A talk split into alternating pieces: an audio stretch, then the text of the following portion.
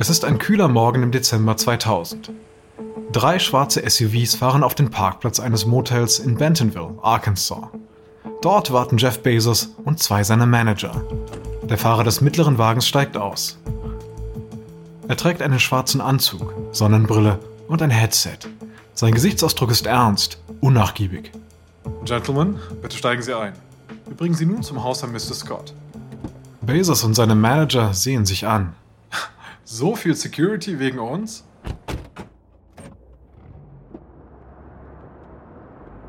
Einer der Manager lehnt sich zu Bezos und sagt ganz leise: Jeff, Walmart beschäftigt mehr Leute als die US Army. Der CEO braucht Schutz. Wenn es mit Amazon so weitergeht, könnte das hier deine Zukunft sein. Dieser Gedanke bringt Bezos zum Lächeln. H. Lee Scott, der Walmart-CEO, hat die Amazon-Führungsriege nach Bentonville eingeladen und sie dort in einem sehr einfachen Hotel untergebracht. Ist ja klar.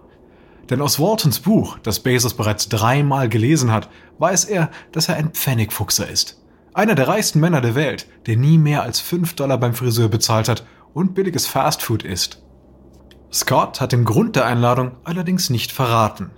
Bezos vermutet, dass es um eine Art Zusammenarbeit geht. Die Fahrer schweigen, während sie auf dem Walter Boulevard aus der Stadt fahren. Bezos Manager sind unruhig, nervös, aber Bezos selbst blickt ruhig aus dem Fenster auf die hübsche Vorstadt. Einer der Manager beugt sich zu ihm rüber und spricht leise, damit der Fahrer ihn nicht hört. Jeff, auch wenn ich mich wiederhole, sei vorsichtig. Unterschätzt Scott nicht. Der wirkt immer so harmlos, aber der ist sehr gerissen. Bezos nickt. Ja, Sie haben Ihre Agenda, wir haben unsere. Wir halten uns an unseren Plan. Die Autos biegen auf eine Privatstraße und halten vor einem Tor. Der Fahrer scannt einen Ausweis und es öffnet sich. Sie fahren in eine weitläufige Wohnanlage mit perfekt gepflegtem Golfplatz und halten dann vor der Einfahrt eines großen Hauses. Die Amazon-Manager steigen aus dem Auto und gehen zur Haustür. Die öffnet sich und dort steht H. Lee Scott vor ihnen. Er ist 51, mittelgroß und seine grauen Haare sind auf der linken Seite ordentlich gescheitelt. Scott lächelt und schüttelt Bezos und seinen Managern die Hand. Kommen Sie doch rein, wir haben viel zu besprechen. Walmart ist immer noch der unangefochtene König des Einzelhandels. Amazon der enorm selbstsichere Aufsteiger. Im Zuge seiner Einladung hofft Scott, Amazon sanft zu einer Übernahme überreden zu können, um auf diese Weise einen langwierigen und verlustreichen Krieg zu vermeiden. Aber Bezos ist überhaupt nicht in der Stimmung zu kapitulieren.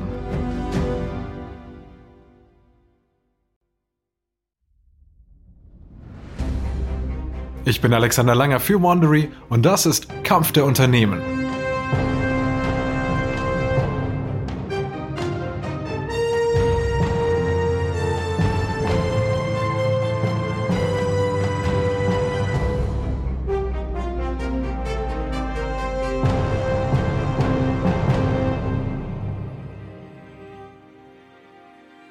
In der letzten Folge erweiterte Jeff Bezos das Amazon-Angebot über Bücher hinaus und stellte ehemalige Walmart-Manager ein, um eine Infrastruktur zu schaffen, die seinen Träumen auch gerecht werden würde.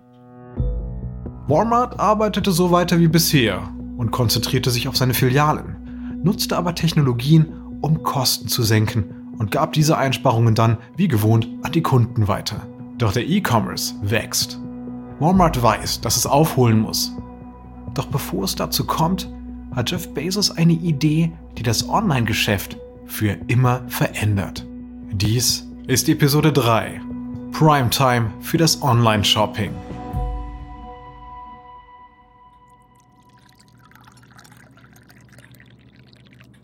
In Scotts Esszimmer trinken Bezos und seine Manager Kaffee und essen Gebäck mit Scott sowie dem Walmart-Finanzchef.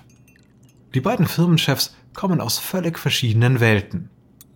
Scott wuchs in Kansas auf und finanzierte sein Studium am örtlichen College mit der Herstellung von Reifenformen für zwei Dollar die Stunde. Bezos Stiefvater hingegen war Ingenieur und Bezos studierte in Princeton. Doch die beiden haben eine ganz ähnliche Firmenphilosophie. Beide setzen darauf, so viele Kundendaten wie möglich zu sammeln, um daraus Strategien zu entwickeln. Und sie glauben auch daran, dass niedrige Preise die beste Werbung sind. Bezos lehnt sich im Stuhl zurück. Ich wollte Amazon eigentlich erst Relentless nennen. Unerbittlich. Ich habe sogar die Domain gekauft. Aber viele fanden das viel zu aggressiv. Sam hätte sie gemocht. Sam war skrupellos. Es war ihm vollkommen zuwider, wenn Leute darüber jammerten, dass Walmart die kleinen Läden verdrängte. Diese Läden sind keine Wale, sagte er immer. Keiner muss die retten. Und diese Leute hätten auch gejammert, als Pferdekutschen von Autos ersetzt wurden. Ja, das hat Sam immer gesagt. Ja, das Geschäft ändert sich schnell. Damit schlägt die Stimmung im Raum schnell um. Das Geplauder ist vorbei. Bezos beschließt, dass es nun an der Zeit ist, zur Sache zu kommen. Glückwunsch erstmal zum Start Ihres Online-Shops. Scott lehnt sich zurück. Ah, nun, der Seite fehlt noch der letzte Schliff. Wir konzentrieren uns immer noch auf den stationären Handel. Ja, es läuft auch ganz gut. Letztes Jahr haben wir 138 Milliarden Umsatz gemacht. Bezos nickt. Ja, nun ja, wir haben ein paar Deals mit Firmen, für die wir den Online-Verkauf und den Vertrieb übernehmen. Das könnten wir gerne auch für Sie machen. Dann können Sie sich ganz auf Ihr Kerngeschäft konzentrieren, die Ladengeschäfte. Walmart wird dem sicher nicht zustimmen, das weiß Bezos, aber ein Versuch ist es ja wert. Amazon hat bereits einen solchen Deal mit Toys R Us und arbeitet an einem weiteren mit einem Elektronikhändler. Diese Deals generieren Einnahmen, machen die Firmen im Bereich E-Commerce aber auch abhängig von Amazon, was Bezos natürlich gefällt. Scott nickt. Darüber könnten wir mal reden, ja. Aber Bezos sieht, dass Scott nicht interessiert ist. Für Scott steht der Onlinehandel derzeit zwar nicht im Fokus, aber er weiß auch, dass er keinen Teil seiner Firma an einen Konkurrenten übergeben sollte, der mit dem technologischen Fortschritt sehr viel weiter wachsen wird. Scotts Vorstellung von einer Zusammenarbeit sieht ganz anders aus. Also, ich hatte an etwas Größeres und Strategischeres gedacht. Da ist es. Bezos betrachtet Scotts rundes Gesicht. Aber es verrät ihm gar nichts. Mit seiner quadratischen Brille sieht er eher so aus wie ein Schuldirektor, nicht wie der skrupellose CEO eines riesigen Unternehmens. Bezos sieht kurz zu seinen Managern rüber. Beide nicken leicht. Sie interpretieren es wie er. Scott spielt mit dem Gedanken, Amazon zu kaufen. Bezos antwortet mit einem kleinen Lächeln. Das wird niemals passieren. Und jeder im Raum weiß es, auch ohne Worte. Bezos setzt dazu an, das Gespräch zu beenden. Eigentlich fällt mir sonst nichts weiter ein. Nein. Das Gesicht von Scott zeigt keinerlei Enttäuschung. Er hat sich bei Walmart nicht von der Logistik zum CEO hochgearbeitet, indem er laut sagte, was er dachte. Das Meeting ist zu Ende und Bezos und sein Team kehren nach Seattle zurück. Jetzt ist klar, dass Amazon und Walmart nicht zusammenarbeiten werden. Sie sind offiziell Konkurrenten. Jetzt bleibt nur die Frage, wie blutig der Kampf wird. Ich weiß, ich weiß. Onlinehandel spielt bei uns keine große Rolle. Aber das sollte er. Es ist 2003 und Scott ist über den Umsatz von Walmart besorgt. Dieses Jahr ist er nur um drei bis vier Prozent gewachsen. Im letzten Jahr waren es noch fünf. Und schlimmer noch, Konkurrent Target hat Walmart überholt. Es muss sich was ändern. Das Team ist sich einig, dass man in internationale Märkte vordringen und den bereits florierenden Bekleidungssektor ausbauen will. Doch die Debatte über den Online-Verkauf erhitzt die Gemüter. Ein Manager schlägt vor, zweigleisig zu fahren. Wenn wir die Kunden dazu bringen, in unseren Filialen und auf unserer Website einzukaufen, werden sie sich der Marke noch verbundener fühlen und mehr Geld ausgeben. Wir sollten den Online-Verkauf ausbauen, um die Geschäfte zu stärken. Eine Managerin schüttelt den Kopf. Nein, nein, das gilt vielleicht für andere Unternehmen, aber doch nicht für uns. Online-Käufer sind eine völlig andere Zielgruppe als unsere Walmart-Kunden. Zum einen haben sie ein höheres Einkommen. Um sie zu erreichen, müssten wir Artikel wie hochwertige Kleidung oder gebundene Bücher führen. Scott verarbeitet das Gesagte. Vertagen wir das. Wir kommen darauf beim nächsten Meeting zurück. Während Walmart in Hinblick auf den Onlinehandel noch zaudert, gelingt Bezos der Durchbruch, der für Amazon zum Wendepunkt wird. Das ist ein Scherz, oder? Es ist 2003 und Bezos sitzt mit Jeff Wilkie zusammen, dem Leiter der Logistik. Nein, das ist kein Scherz. Wilkie hat vor drei Jahren den ziemlich schroffen Jimmy Wright ersetzt. Er ist ein Mathe-Genie mit einem Princeton-Abschluss. Als er bei Amazon anfing, stellte er statt Handelsexperten lieber Ingenieure ein, um die träge Logistik in Schwung zu bringen. Und dieses neue Team hat Algorithmen entwickelt, die bestimmen, wann und wo Produkte gelagert und wohin Bestellungen am Ende geleitet werden. Also, zwischen dem Eingang einer Bestellung und dem Versand liegen wir jetzt bei genau drei Stunden. Okay, das ist wirklich futuristisch. Bei diesem Durchbruch wünsche ich mir, ich hätte das Unternehmen MakeItSo.com statt Amazon genannt.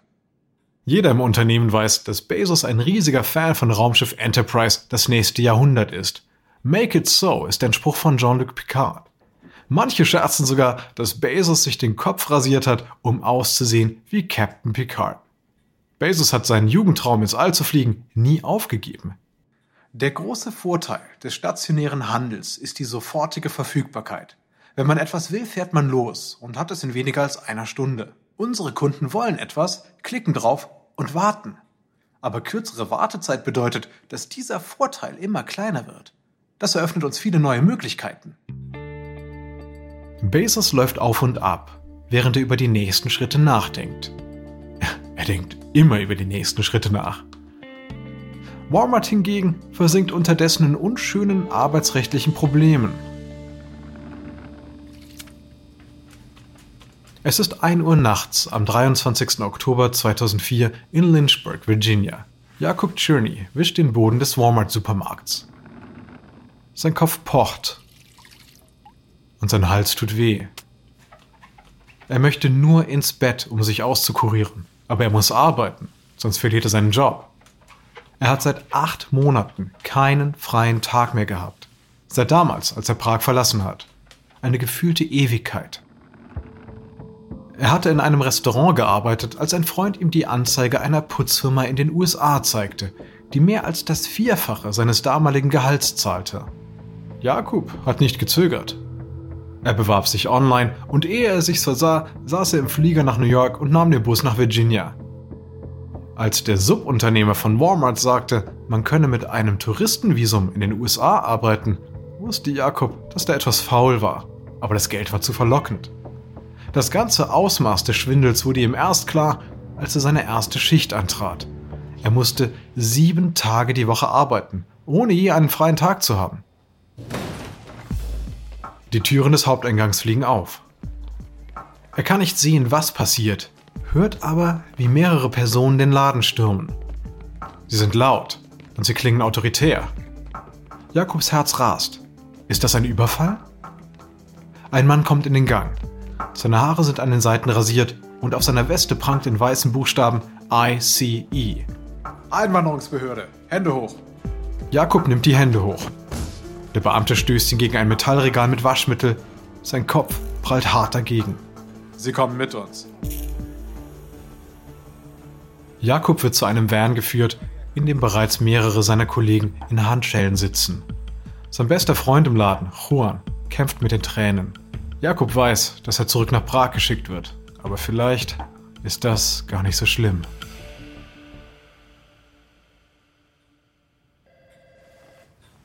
Hunderte Kilometer entfernt in Bentonville klingelt Lee Scotts Telefon. Er tastet im Dunkeln nach dem Hörer. Ja, hallo? Hi, hier ist John. Wir haben ein Problem. Es gab Razzien in 60 unserer Läden. Bei denen sind wohl 250 Arbeiter aufgegriffen, die illegal im Land sind. Schon wieder? Scott macht das Licht an. Natürlich wurden die wieder alle von Subunternehmen angestellt. Wir als Walmart können sagen, dass wir nichts über die fehlenden Papiere wussten. Das sichert uns rechtlich vielleicht ab, aber es löst überhaupt nicht das PA-Problem. Die haben ja für uns gearbeitet. Scott macht sich daran, eine Stellungnahme zu verfassen. In letzter Zeit gab es viel schlechte News. Weibliche Angestellte haben die Firma wegen sexueller Diskriminierung verklagt. Eine Filiale in Kanada hat sich als erste Walmart-Filiale gewerkschaftlich organisiert und protestiert nun gegen Niedriglöhne. Es brodelt schon seit Jahren. Und doch schon bald sorgt ein Vorgehen bei Walmart für noch mehr unerwünschtes Aufsehen.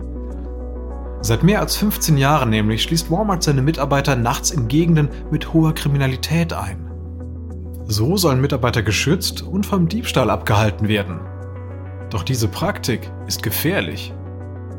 Um 3 Uhr nachts fiel ein Elektrogerät auf das Bein eines Angestellten und zerquetschte seinen Knöchel. Er wälzte sich hin und her wie ein verletztes Tier, das angefahren wurde. Ein Kollege rief den Manager an, der aber nicht im Gebäude war. Es dauerte eine Stunde, bis jemand kam und im Notdienst die Tür öffnete. Die New York Times hat in allen Einzelheiten über diesen und ähnliche Vorfälle berichtet. Darunter von einem Mann, der einen Herzinfarkt erlitt, und zwei Männer, die nicht zur Geburt ihrer Kinder konnten. Amazon dürfte sich über diese Negativschlagzeilen des Konkurrenten Walmart damals gefreut haben. Doch es ist nur eine Frage der Zeit, bis auch Amazon wegen der Ausbeutung von Mitarbeitern auf sich aufmerksam macht.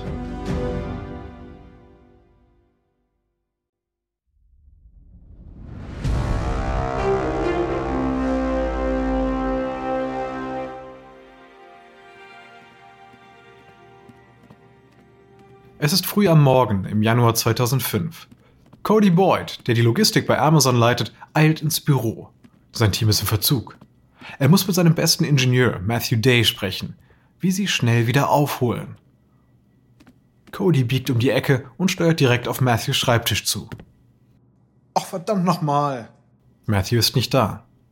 Cody hebt ein weißes T-Shirt von seinem Stuhl hoch. Vorne steht Futurama und auf dem Rücken Lieferung in sechs Wochen oder weniger. Was zur Hölle? Bezos ist dafür bekannt, Leute von Walmart abzuwerben. Aber jetzt wildert er in den eigenen Reihen. Er zieht Top-Ingenieure aus allen Abteilungen ab, damit sie für sein neues Projekt arbeiten. Es ist eine Jahresmitgliedschaft, die Kunden kostenlosen zwei Tage Versand in den USA bietet. Wut baut sich in Cody auf. Futurama sollte andere Teams nicht zerstören. Und überhaupt, ein Zwei-Tage-Versand in den USA, das ist doch völlig irre. Er macht sich auf den Weg zu Bezos Büro und wartet kurz, bevor er anklopft. Sein Herz pocht wie verrückt, zum Teil aus Wut, zum Teil aus Angst. Denn Bezos neigt zu Wutausbrüchen. Aber Cody ist entschlossen, seinen Standpunkt zu vertreten. Er sammelt seinen Mut und klopft. Ja, rein? Cody geht hinein. Seine Wut treibt ihn an. Cody, was gibt's? Dein Futurama-Team hat meinen besten Ingenieur geholt. Den brauche ich aber zurück. Nein, nein, nein, das geht nicht. Das Projekt ist viel zu wichtig. In vier Wochen hast du ihn wieder. Aber wir müssen vor Ende des Quartals damit an den Start gehen. Bezos wendet sich ab. Für ihn ist das Gespräch beendet. Aber für Cody nicht. Nein, nein, ich brauche den jetzt. Und eins noch. Als Aktieninhaber dieses Unternehmens habe ich große Bedenken. Kostenloser Zwei-Tage-Versand, Jeff? Wirklich? Wir werden in kurzer Zeit so viel Geld verbrennen, dass wir daran zugrunde gehen.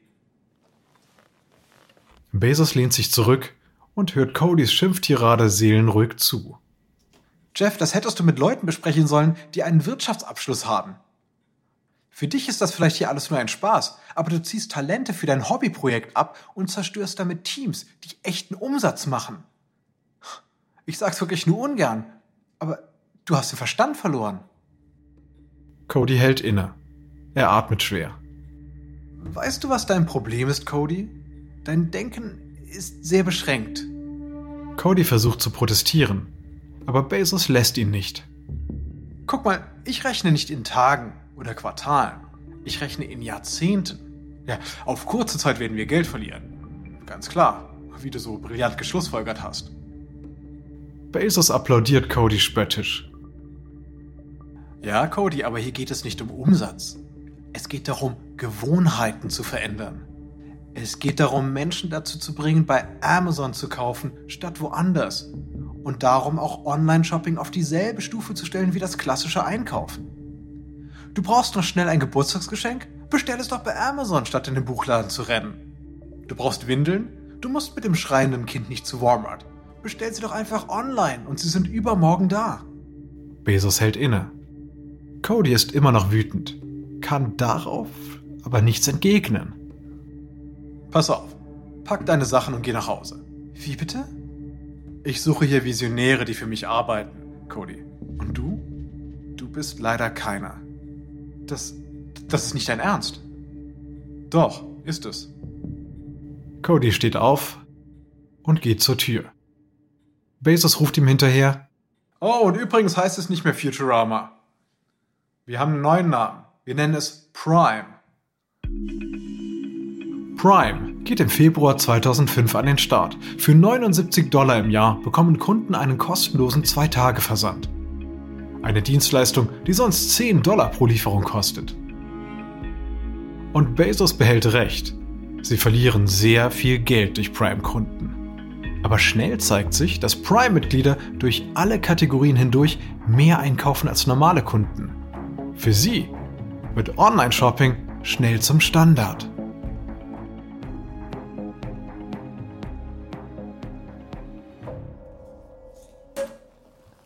Vier Jahre in Folge das umsatzstärkste Unternehmen der USA. Dezember 2005. Die Walmart-Führungsriege feiert ein weiteres erfolgreiches Jahr. Die Presse feiert Walmart dank seiner Beiträge zur Katastrophenhilfe nach Hurricane Katrina und einer Anti-Müll-Kampagne. Aber das Wichtigste, der Umsatz ist gestiegen. Wir hatten ein Wachstum von 10%. Das ist beachtlich. Der Manager stößt auf Lee Scott an. Auf Lee und seine brillante Führungsqualität. Scott hält sein Champagnerglas hoch. Danke, danke, danke. Das war Teamarbeit. Und ich möchte daher den Beitrag von jedem Einzelnen von euch würdigen. So, bitte, holt euch Essen, Trinken, amüsiert euch. Etwas später tritt ein anderer Manager an Scott heran und sagt leise zu ihm, Ich will ja nicht stören, aber ich habe da ein interessantes Gerücht gehört. Okay, schieß los. Also, Amazon will wohl nächstes Jahr ein Programm einführen, bei dem auch Drittanbieter ihre Waren in Amazon-Lagerhäusern lagern können. Und die sind dann auch für Prime zugelassen. Puh. Uh, okay. Ja, und auf diese Weise kann Amazon mit sehr geringen Investitionen sein Produktangebot erweitern. Also, das heißt, dass sie uns im Bekleidungssektor Konkurrenz machen. Ja, klar. Scott hat es verstanden. Amazon war bis jetzt ein Ärgernis. Aber nun wird es zum echten Problem. Es wird Zeit, den Online-Verkauf auszubauen. Greifen wir dort an, wo es ihnen richtig wehtut. Amazon hat Walmart zu einem Kampf herausgefordert, den Walmart eigentlich unbedingt vermeiden wollte. Walmart hätte sehr, sehr gut darauf verzichten können. Doch jetzt kann das Unternehmen es sich nicht mehr leisten, diesen Kampf zu verlieren. Die Frage ist nur, hat es eine Strategie, um zu gewinnen? In der nächsten Folge liefern sich Amazon und Walmart einen erbitterten Krieg, in dessen Kreuzfeuer viele andere, auch kleine Unternehmen zu Schaden kommen.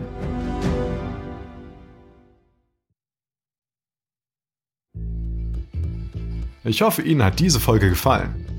Ein kurzer Hinweis zu den Dialogen, die Sie soeben gehört haben. Wir wissen natürlich nicht genau, was gesprochen wurde, doch die Dialoge basieren nach bestem Wissen auf unseren Recherchen.